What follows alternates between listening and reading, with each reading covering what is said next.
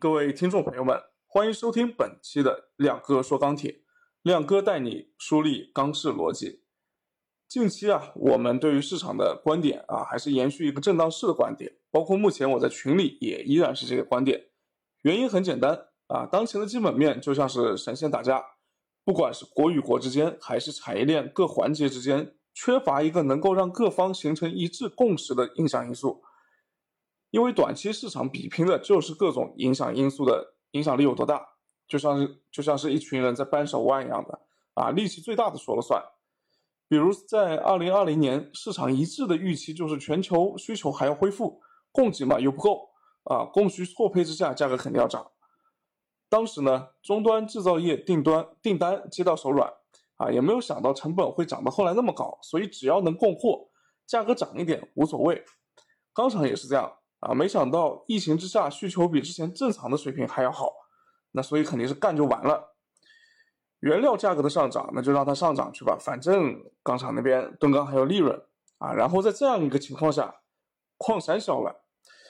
四家主流矿山望着大几百家嗷嗷待哺的钢厂啊，躺着就把钱给赚了。但是呢，亏本的生意一定是做不长久的。今年年初是钢厂亏。下游因为价格传导有滞后性啊，利润还不错。二季度呢，就是钢厂的利润大幅的扩张啊，然后用钢下游的压力大增，不得不由国家那只看得见的手来出来调控，才能稳定住价格。但是不论国内的利润如何去转移，始终动不了的还是矿山的那块蛋糕啊。而现在黑色系的情况呢是。除了国内产业链之间的利润分配上的拉锯战之外，海外市场在新冠疫情、政治角力等非经济因素的影响之下，也是迷雾重重啊。或许只有国际市场上那些资本大鳄才知道下一步会朝哪里走。那所以我们认为啊，近期市场应该是一个比较纷繁复杂的一个局面。呃，相对来说，这个我们可能保持一个区间震荡的观点啊，会比较合理一些。那么，这个对于周度市场的观点又是怎样的呢？啊，我们周五啊也是例行的出了我们每周这个的这个黑色产业周报。那这里面的观点呢，我也是做一些梳理啊，这其中包括这个呃，这个本周铁矿石的价格还是继续上涨的，但是涨幅在放缓啊。近期钢铁的这个。铁矿石啊，就钢厂的铁矿石可用天数是维持在四十天左右啊，这是一个相对的高位。也就是说，钢厂经过了最近的补库之后呢，它不缺铁矿石了。近期政策面依然是强调啊，依靠呃，现在政策面的态度是转变为啊，强调依靠市场的方式来稳定大宗的价格，所以对现产的预期就没有那么强烈了。铁矿石近期消费端啊。这个实际需求是很难增长的，但是在预期上面信心还比较足。供给方面呢，近期澳洲和巴西主流矿山的发货都有所回落，可能会影响近期的到港量。所以说啊，铁矿铁矿石自身基本面是多空影响参半，重点还是要看钢厂利润的变化。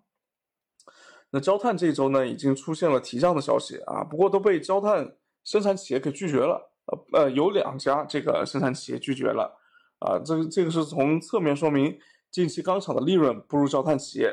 双方需要啊互相商量着平衡一下利润分配了，呃，但是鉴于呢近期焦化企业的利润相对偏高，所以提降全面落的落地的可能性啊还是比较大的，啊，但这个不是趋势性的观点啊，刚刚已经说了，这个如果是作为双方平衡一下利润这样子的一个一个一个调整的话，那只是一次调整。而不是拐点。那废钢近期，我们对于现货的操作意见呢是快进快出，有库存的尽快出啊。因为尽管近期啊，因为天气的因素影响，会影响配送和这个包括加工，但是废钢的库存总体上是偏高的，而且受利润下滑影响，短期短流程的钢厂的产能利用率已经出现了回落啊，也就是我也是我们经常说的这个电葫芦。那短期废钢的价格也存在一个见顶回落的可能性。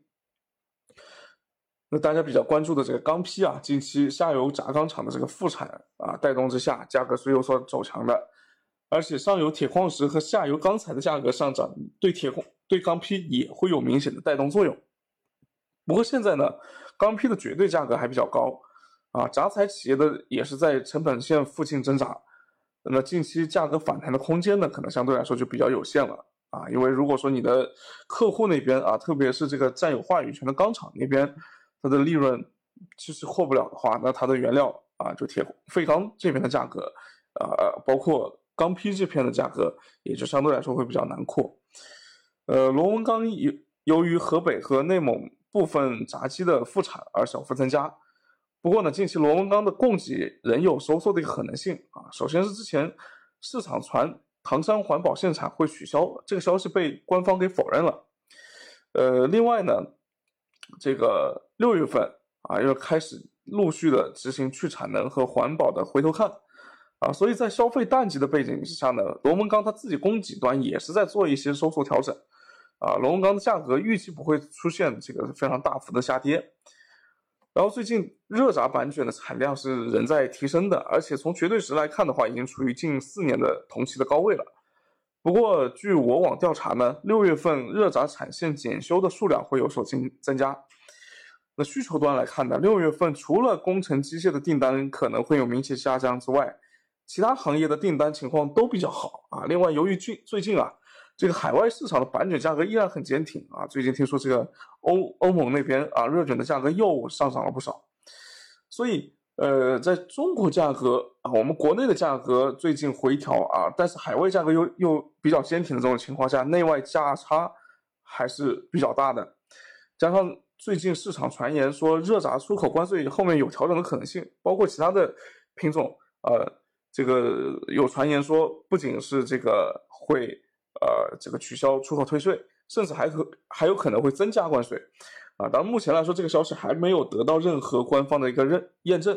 啊，所以这个，但是市场上会有这么预期在，肯定是最近会有一些强出口的这种现象存在，所以呢，近期我们发现这个这个出口量是不降反增的，啊，因此热卷的近期基本面呢也是保持震荡向上的可能性会更大一点，所以总体来看呢。近期市场多空博弈很激烈，而且国内国外的政策态度也是十分多多变。奉劝各位听众朋友，不要基于当前的信息就固守在某个观点啊。虽然目前整体的趋势还是还是按照亮哥之前说的思路在走，但是呢，呃，经常会有一些短期的驱动力和一些短期的走势啊，有不少超出预期的地方。建议大家近期呢，重点关注钢材的库存拐点是不是会出现。以及消费的淡季是否符合预期啊？然后第三点是这个环保限产方面会不会有新的动作啊？一共关注这三点。那以上就是本期亮哥说钢铁节目的全部内容啊，感谢大家收听。另外呢，我在这边做一个预告啊，也就下周四，也就是六月十号，亮哥会去参加啊我们北京公司在石家庄举办的一场行业会议啊，大家注意是在石家庄。举办的行业会议时间是在十呃六月的十十号，